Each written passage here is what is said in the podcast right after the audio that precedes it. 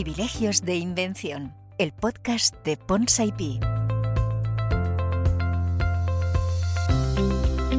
¿Qué tal? Muy buenas. Pasad, pasad. Estáis en eh, el segundo episodio de Privilegios de Invención, que es el podcast de Ponsa IP y hoy vamos a dedicar eh, este espacio a las marcas.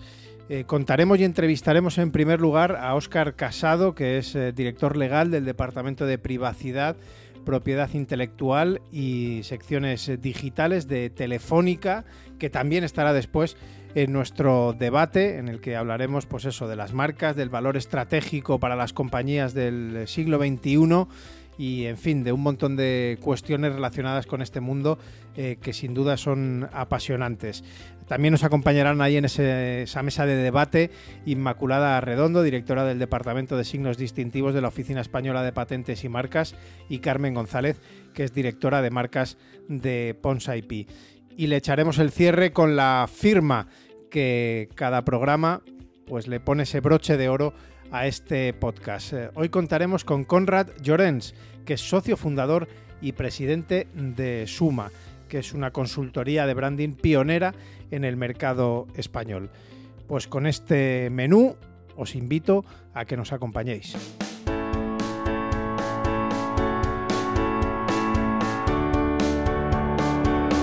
La entrevista.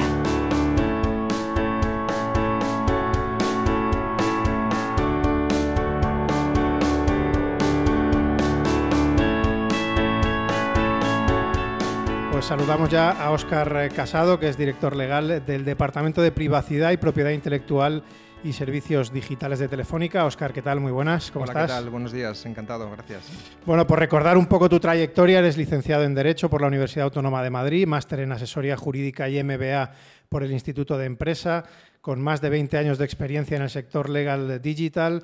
Eh, Óscar eh, ha desarrollado la mayor parte de su carrera profesional en, empresas de base tecnológica como Twenty y ahora en Telefónica Digital.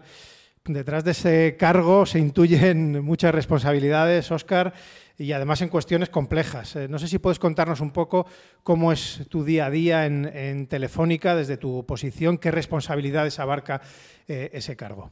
Os diría que efectivamente la, la realidad jurídica de, de Telefónica es, es, compleja, es intensa y sin duda pues, nos demanda atender múltiples y diversos eh, frentes legales ¿no? cada día. Por resumirlo mucho, pues lo, lo, lo, incluiría en tres grandes bloques. ¿no? Lo que es el primer bloque que sería esa actividad del día a día, de lo que llamamos el business as usual, y es bueno, pues ofrecer nuestro asesoramiento jurídico y contractual en materia de privacidad, de propiedad intelectual y de nuevas tecnologías a las áreas puras de, negocio, de desarrollo de productos y servicios digitales a nuestros clientes, así como a todas esas áreas de marketing, de marca global, de patrocinio, sostenibilidad, consultivo.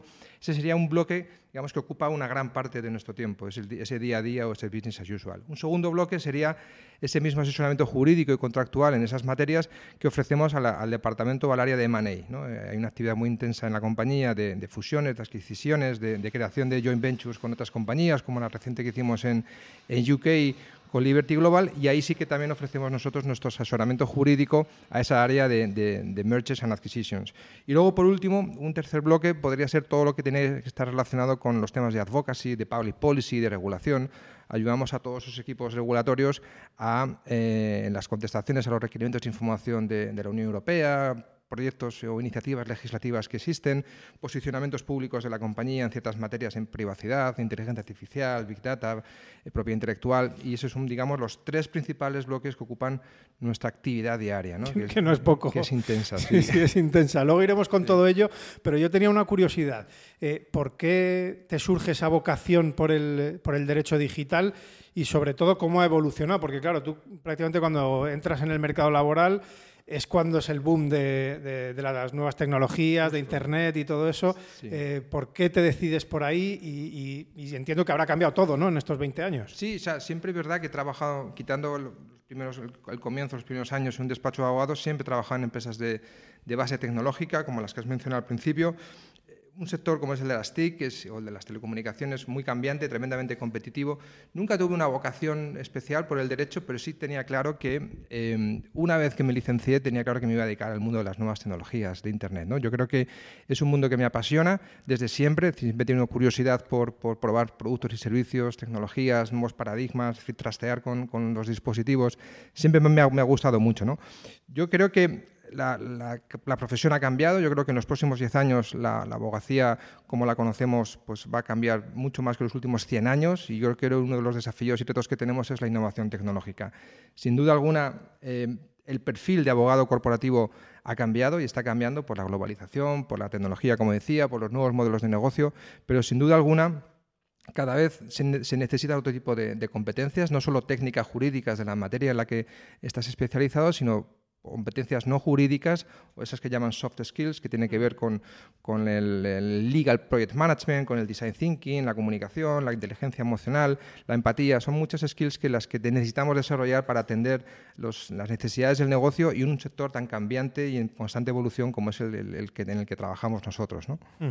Eh, precisamente, ¿cuáles son o cuáles han sido los grandes retos que se han superado ya. Creo que hasta 2016 no hubo una legislación europea y era todo un poco cada país eh, se adaptaba a sus, a sus normas. Eh, y, cuál crees que, sería un poco el, siguiente paso de, la evolución de, ese marco jurídico? Bueno, yo creo que el mundo ha cambiado, las empresas han cambiado, Telefónica ha cambiado en estos últimos años las necesidades, las demandas de las compañías han, cambiado, han, evolucionado y lo que nos piden las compañías, los clientes, es que les ayudemos a gestionar ese cambio, que trabajemos de una manera diferente.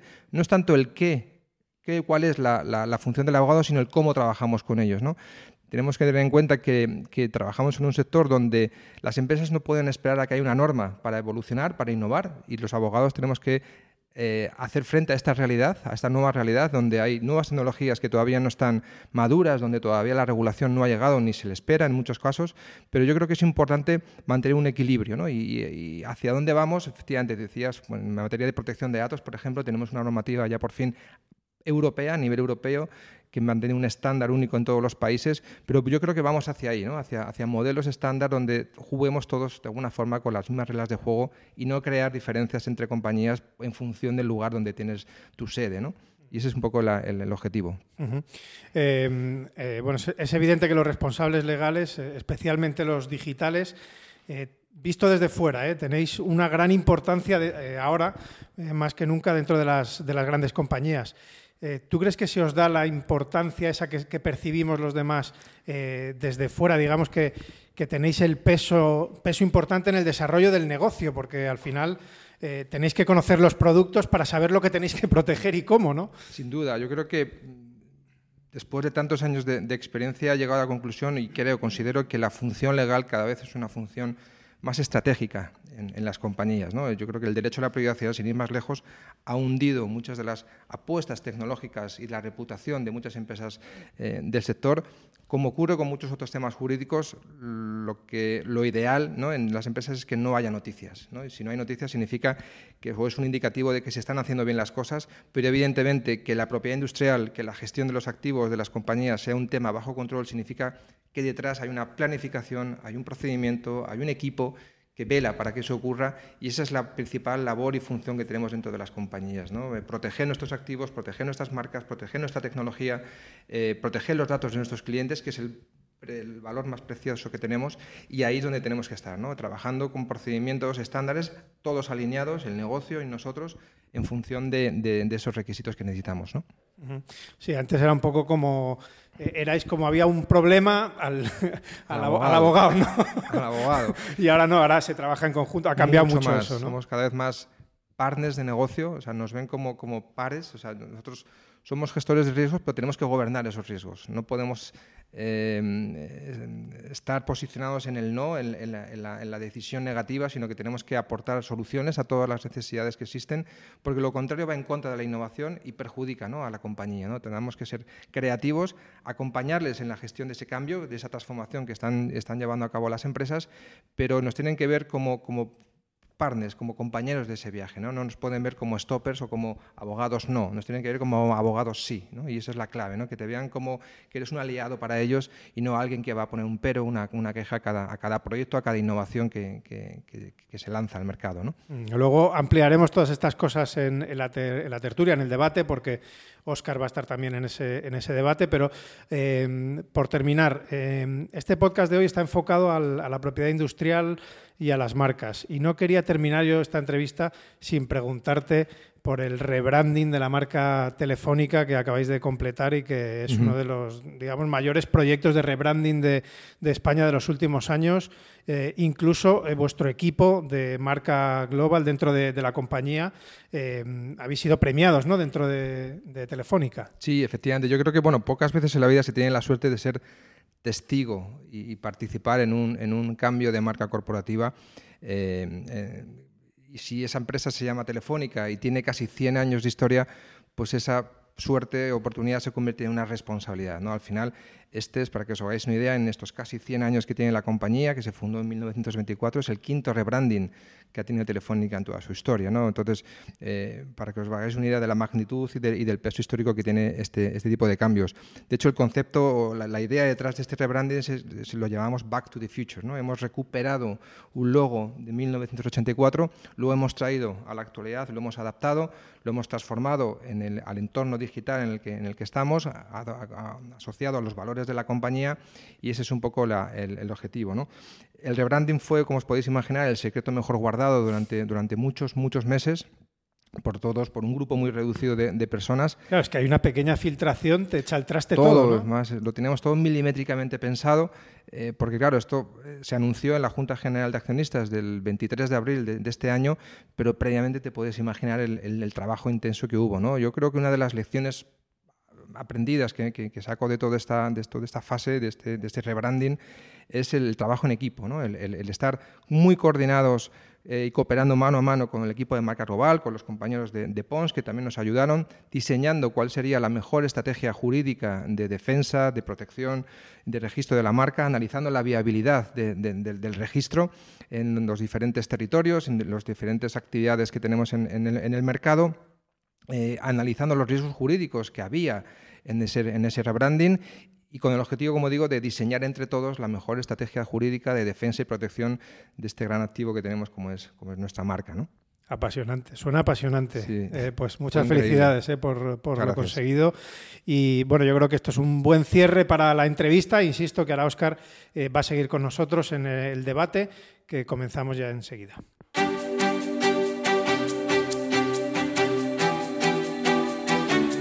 El debate de IP.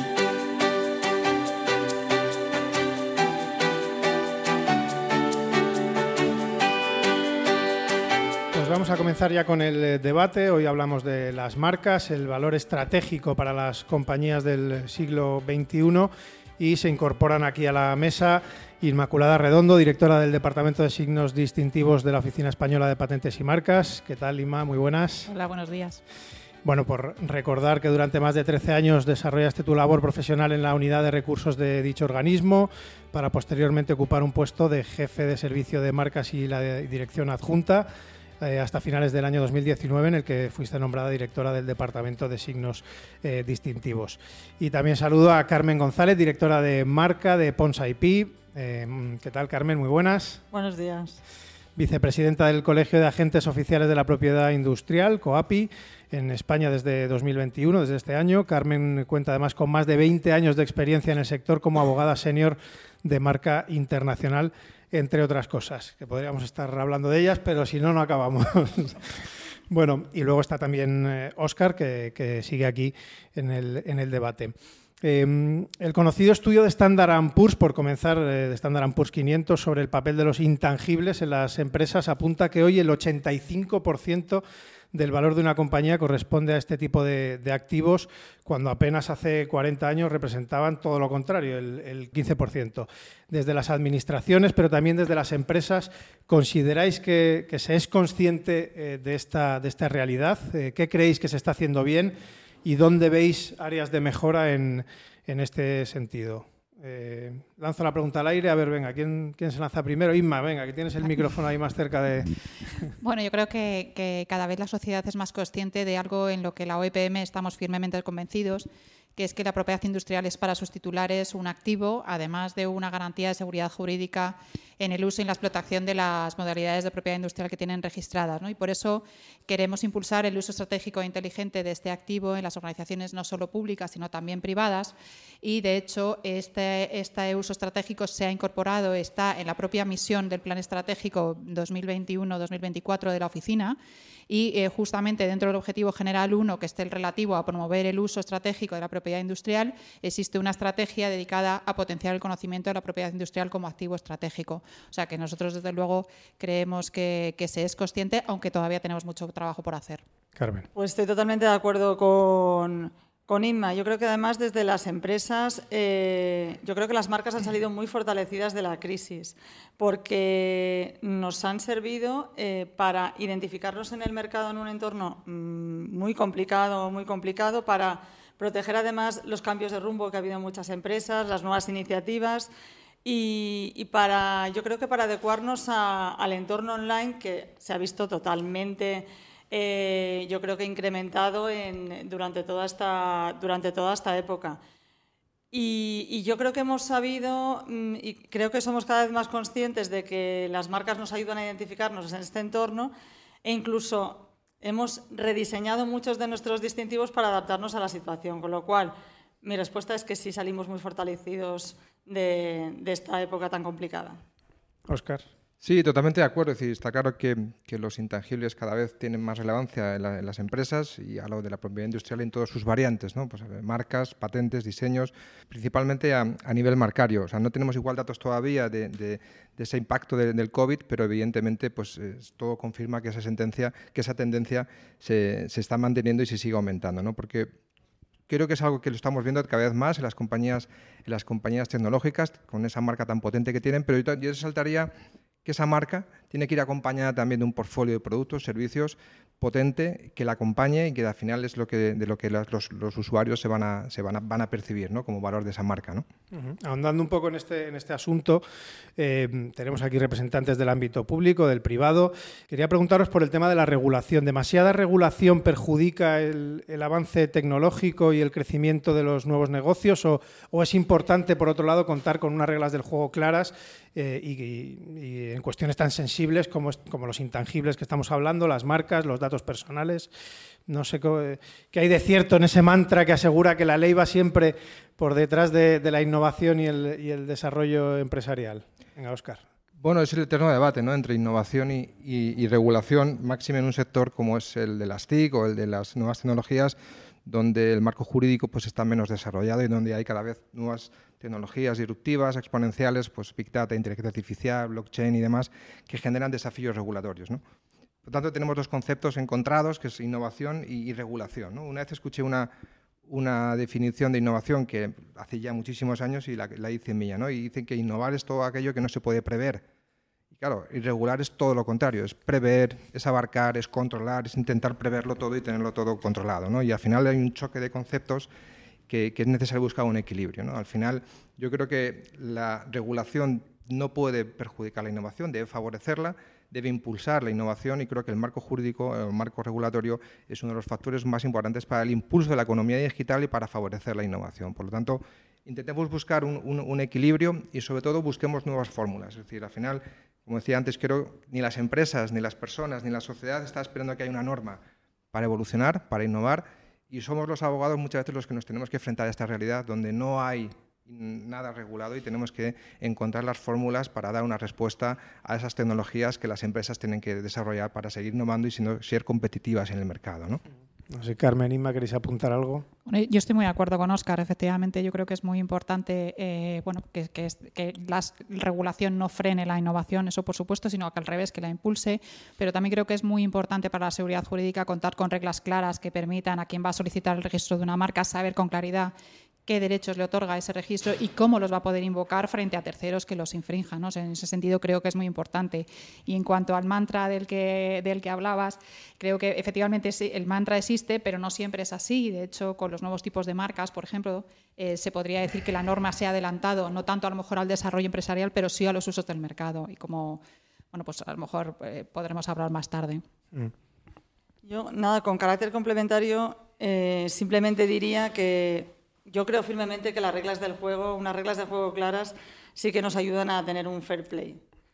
Y sí es cierto que la ley va por detrás de un poco de las iniciativas empresariales, pero estoy de acuerdo con Inma que en temas de marcas yo creo que es una de las primeras veces en las que la ley está dando cobertura a iniciativas nuevas empresariales.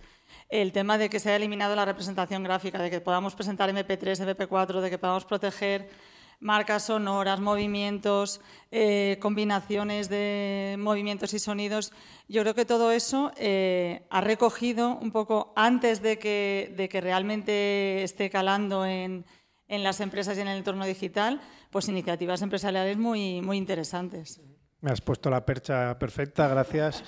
Eh, porque eh, han pasado ya casi tres años desde la entrada en vigor de esa ley de, marcas que incorpora nuevas tipologías de, eh, marca y esta ISMA va para ti.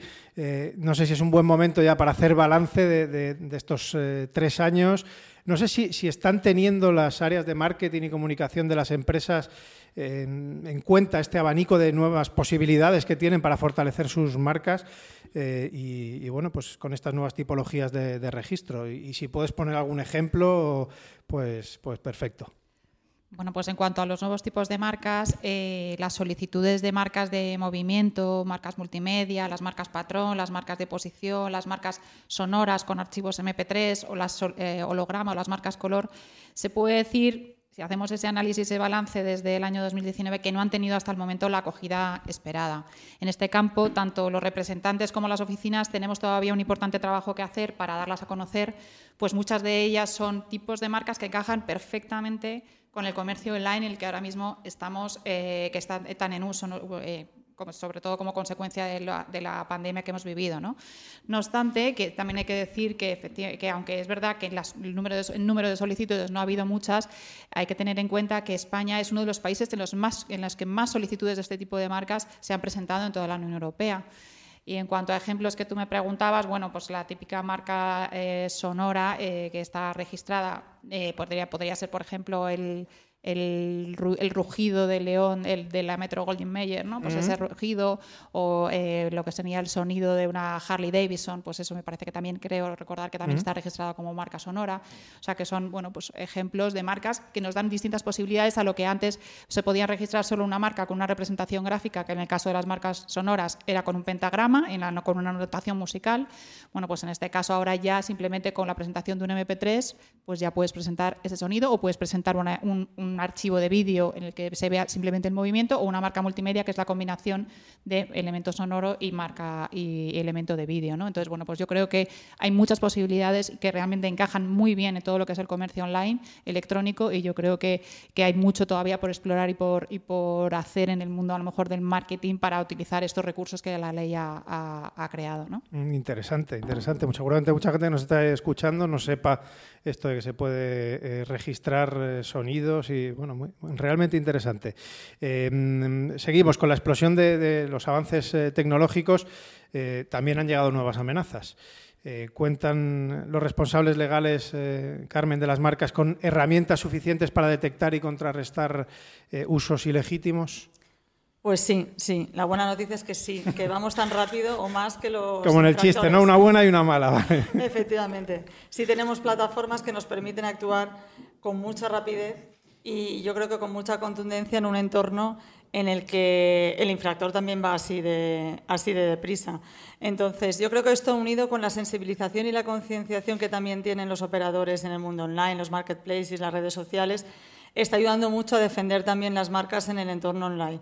Nosotros ya nos planteamos la vigilancia de las marcas desde un punto de vista global. Es decir, eh, tenemos mucha experiencia en vigilar registralmente las marcas, pero también ahora mismo en la vigilancia online, la vigilancia offline y no nos olvidemos también de los nombres de dominio que también nos ayudan mucho a ponerle las cosas difíciles a los infractores en el entorno online. Oscar, eh, em, eh, ¿son conscientes eh, o sois conscientes las empresas, las áreas de, bueno, no es tu caso de marketing, pero bueno, las áreas de marketing del riesgo operacional y el daño en la reputación que, podrían ocasionar este tipo de amenazas? A vuestros activos intangibles? Sí, o sea, creemos que sí, creo que sí. Yo creo que al final tenemos muy claro que tan importante es tener una estrategia marcaria adecuada, una defensa de la misma, como también gestionar todos los riesgos que puedan darse. Yo creo que al final todo, se, todo eso que se construye con mucho esfuerzo se puede ir en cinco minutos, esa reputación, esa, esa imagen que se ha construido se puede ir eh, y menoscabar en, en, muy poco tiempo. Por eso es muy importante que todos los departamentos estén alineados, marketing, marca global, asesoría jurídica y sobre todo diría que compartamos unos procedimientos, que, conozcamos, con, que conozcan esos procedimientos legales de protección marcaria, esas, esas, herramientas que tenemos, la autorregulación que cada vez estamos viendo más en el sector con los diferentes eh, marketplaces y, y plataformas online que nos ayudan ayudan a ello, yo creo que sí, absolutamente, hay una conciencia cada vez mayor en las empresas. De hecho, la Unión Internacional de, Telecomunicaciones anunció el, el 29 de, junio eh, de las Naciones Unidas, bueno, publicó su índice de ciberseguridad global 2020 y España ha subido en el ranking, estamos los cuartos, o sea que eso quiere decir que, se, está trabajando muy bien en este sentido, ¿no? Sin duda. Em, ¿Qué planes eh, hay desde la Oficina Española de Patentes y Marcas y, otras administraciones públicas como el Ministerio de Interior, Economía, etcétera? Eh, Inma, ¿es, suficiente el registro, hablando de de la legislación eh, y la administración eh, está preparada para abordar estas amenazas? Eh, no sé, supongo que sí, pero vamos. Bueno, yo creo que estamos, que sí que estamos preparados, pero siempre se puede hacer más, por supuesto. Siempre se puede seguir avanzando y, hay, que, y hay que hacerlo, ¿no? De hecho, bueno, pues con la reforma de la ley de marca de la que hablábamos, que entró en vigor en el año 2019, ya se incorporaron nuevos derechos de los titulares para poder hacer, para poder luchar contra esos infractores y además, bueno, pues también se, se introdujo una nueva competencia para la Oficina Española de Patentes y Marcas, pues se nos ha otorgado la competencia directa para resolver sobre solicitudes de nulidad y caducidad de los signos distintivos, lo que nos va a, permitir a los usuarios también y titulares del sistema de marcas poder obtener una, resolución con un menor coste y en un menor tiempo.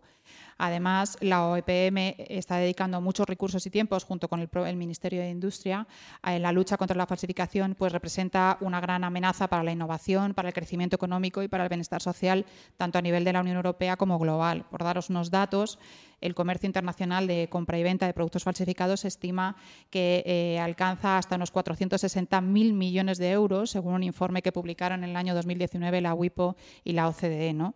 Por tanto, hay mucho que hacer y entre estas actividades que está llevando a cabo en los últimos años eh, tanto la Oficina como el Ministerio de Industria, Turismo y Comercio han lanzado dos campañas de sensibilización contra la compra de falsificaciones con el objeto de concienciar a los consumidores, especialmente a los más jóvenes, en la importancia de no adquirir esos productos atendiendo no solo a las consecuencias sociales y económicas que esto produce, sino también a las importantes consecuencias que puede tener sobre la salud, el consumo, a lo mejor o la utilización de determinados productos eh, falsificados. Con lo cual, bueno, pues yo creo que se hace mucho, pero desde luego queda muchísimo por hacer. Cada vez va, todo más rápido, eh, los ciclos de, creación de soluciones y servicios eh, de las empresas son cada vez más, cortos, los lanzamientos también. ¿Qué importancia tiene hoy construir marcas sólidas? Oscar, eh, hablando por ejemplo de, Telefónica, aunque ya Telefónica tiene una trayectoria que ya hemos hablado de ella, en, entornos tan, tan cambiantes. No, no sé si necesitáis ser más sólidos todavía, si es que se puede, y, para eso están, no sé si están las tareas de branding, comunicación y marketing, todo lo alineados que se espera con, las áreas legales y, viceversa, vamos. Hemos hablado ya un poco antes un poco de ello, ¿no? Yo creo que no solo no estamos alineados, sino que nos ven como sus partners de negocio, ¿no? Al final, como decía, nuestros objetivos se cumplen cuando se cumplen los suyos, ¿no? Los de negocio. Eh, estamos para ayudarles, para, agregar valor y para que sean, eh, para que se cumplan sus objetivos. Creo que es muy, muy importante que eh, como gestores de riesgos jurídicos que somos, tenemos que aportar valor en cada paso que da el negocio. Eh, creo que es una posición muy peligrosa estar siempre posicionados en el riesgo cero, sino que tenemos que ser capaces de ser gestores de esos riesgos y gobernarlos. ¿no? Al final tenemos que buscar soluciones creativas para el negocio, para que, las cosas salgan adelante y, nos y que ellos nos vean como que agregamos valor en cada paso que dan. Por tanto, es fundamental en ese sentido y no disuadir la innovación de la, de la compañía. Al final, Eh, la compañía tiene que innovar, tiene que evolucionar, tiene que sacar diferentes productos y servicios, competir en un entorno muy cambiante y nosotros tenemos que acompañarles en ese, en ese camino, en esa transformación digital. Ese es nuestro rol y por eso es importante que nos vean alineados y como partners. ¿no? Mm, Carmen, no sé si quieres apuntar algo en este sentido. Bueno, yo creo que, eh, que cada vez estamos más alineados, ya es una, es una realidad.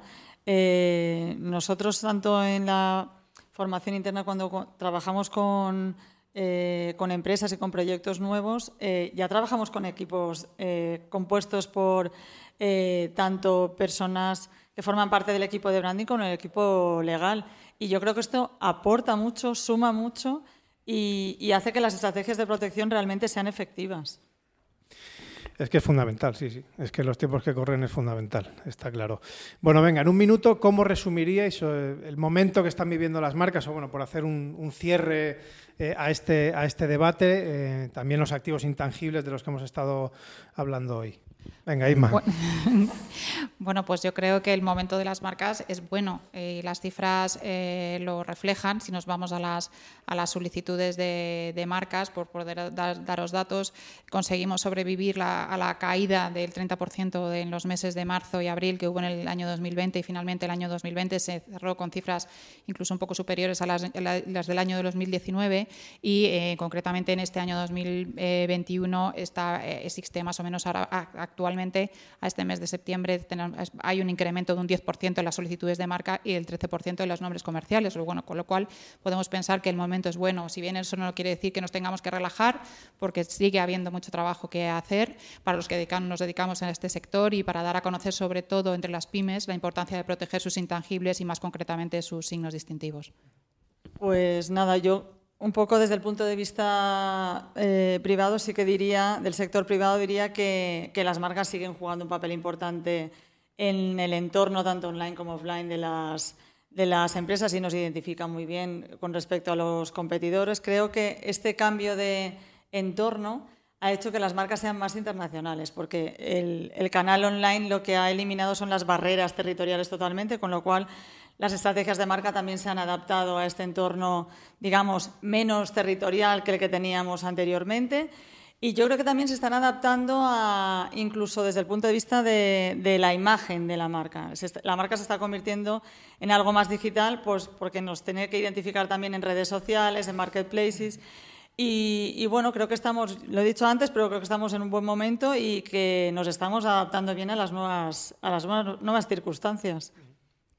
Bueno, pues en la misma línea, yo calificaría el momento como apasionante. Es decir, al final las empresas tenemos que evolucionar cada vez más rápido, desarrollar y ofrecer a nuestros clientes nuevos productos y servicios, eh, diferenciarnos, ser excelentes en, en el servicio que les prestamos y en todo este camino la marca ocupa un lugar fundamental, es un eje esencial, ¿no? al igual que otros intangibles como la protección de la tecnología, en nuestro caso a través de patentes y otros modelos de, protección. La marca es por donde primero nos van a identificar, donde vamos a captar la atención y también por donde se va a reflejar mucho de lo que hacemos y mucho del éxito que tenemos. ¿no? Por este camino, por tanto, no está exento de riesgos jurídicos, reputacionales, en materia de seguridad, por tanto, bueno, no nos vamos a aburrir. ¿no? Pues eh, apasionante, así ha sido este, este debate. Eh, muchísimas gracias a Óscar eh, Casado, director legal del Departamento de Privacidad y Propiedad Intelectual y mm, Servicios Digitales de Telefónica. Gracias a Carmen González, directora de marcas de Pons IP. Y gracias a Inmaculada Redondo, directora del Departamento de Signos Distintivos de la Oficina Española de Patentes y Marcas. Ha sido un gustazo y un placer haber compartido este rato con vosotros. Muchas gracias. Gracias a ti.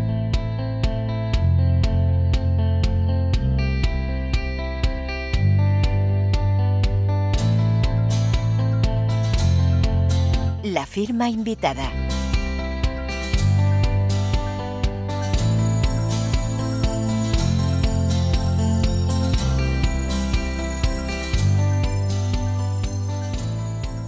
Vamos a abrochar ya este privilegios de invención dedicado a las marcas con la firma.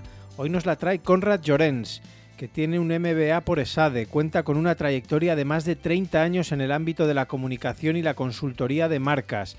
Conrad es socio fundador y presidente de Suma, que es una consultora de branding pionera en el mercado español. Adelante, Conrad. Te agradezco a Pons IP la invitación a participar en este podcast es un placer compartir con todos vosotros mis reflexiones en este ámbito. Bueno, yo creo que el hecho de que las marcas son importantes palancas para la generación de valor es algo que cada vez menos gente pone en duda, ¿no?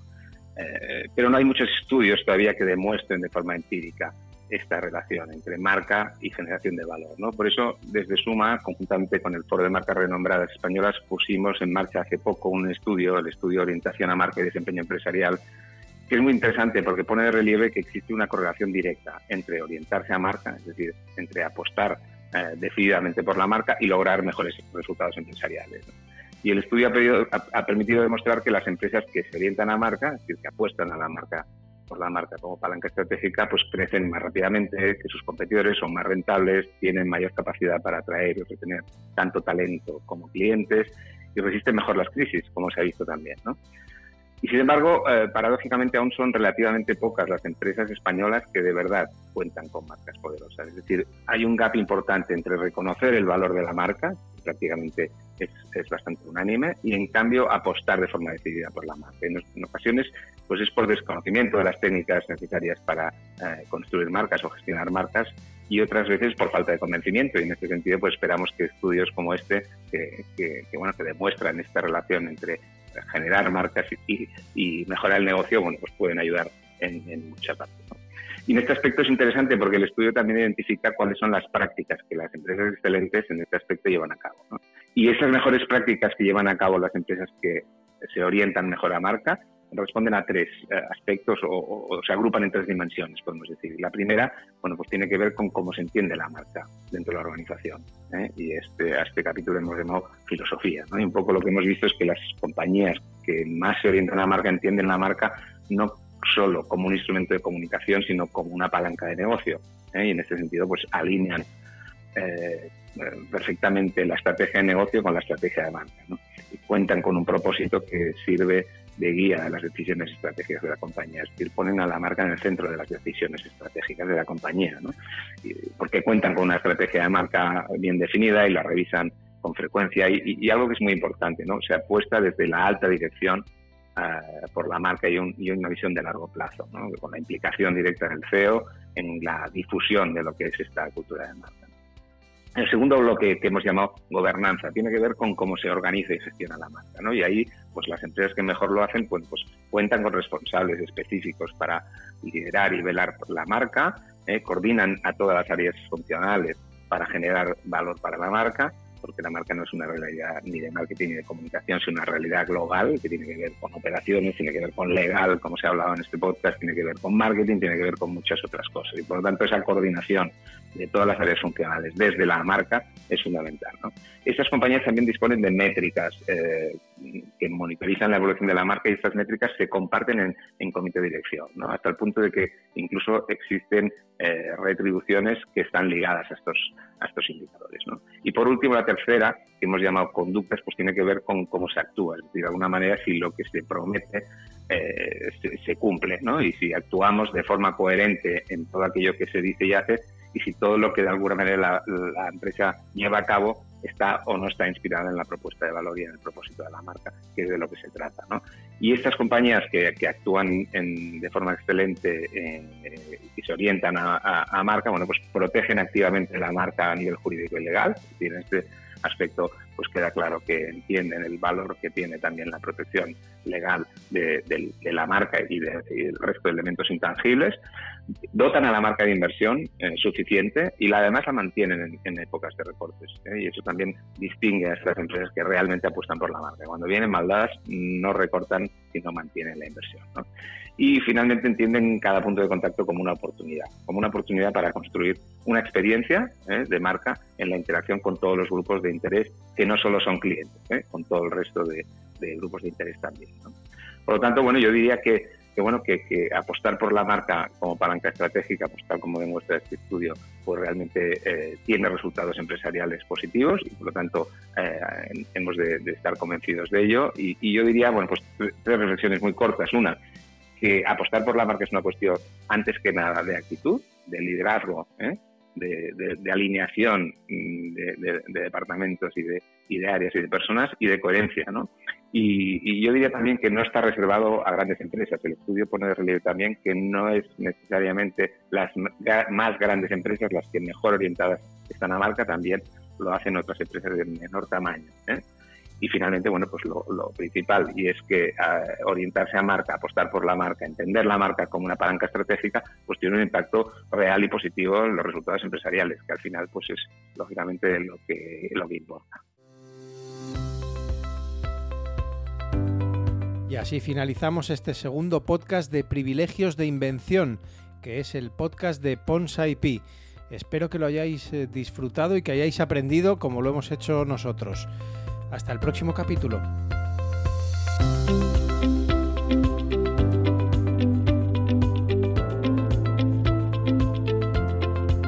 Privilegios de Invención, el podcast de Ponsa IP.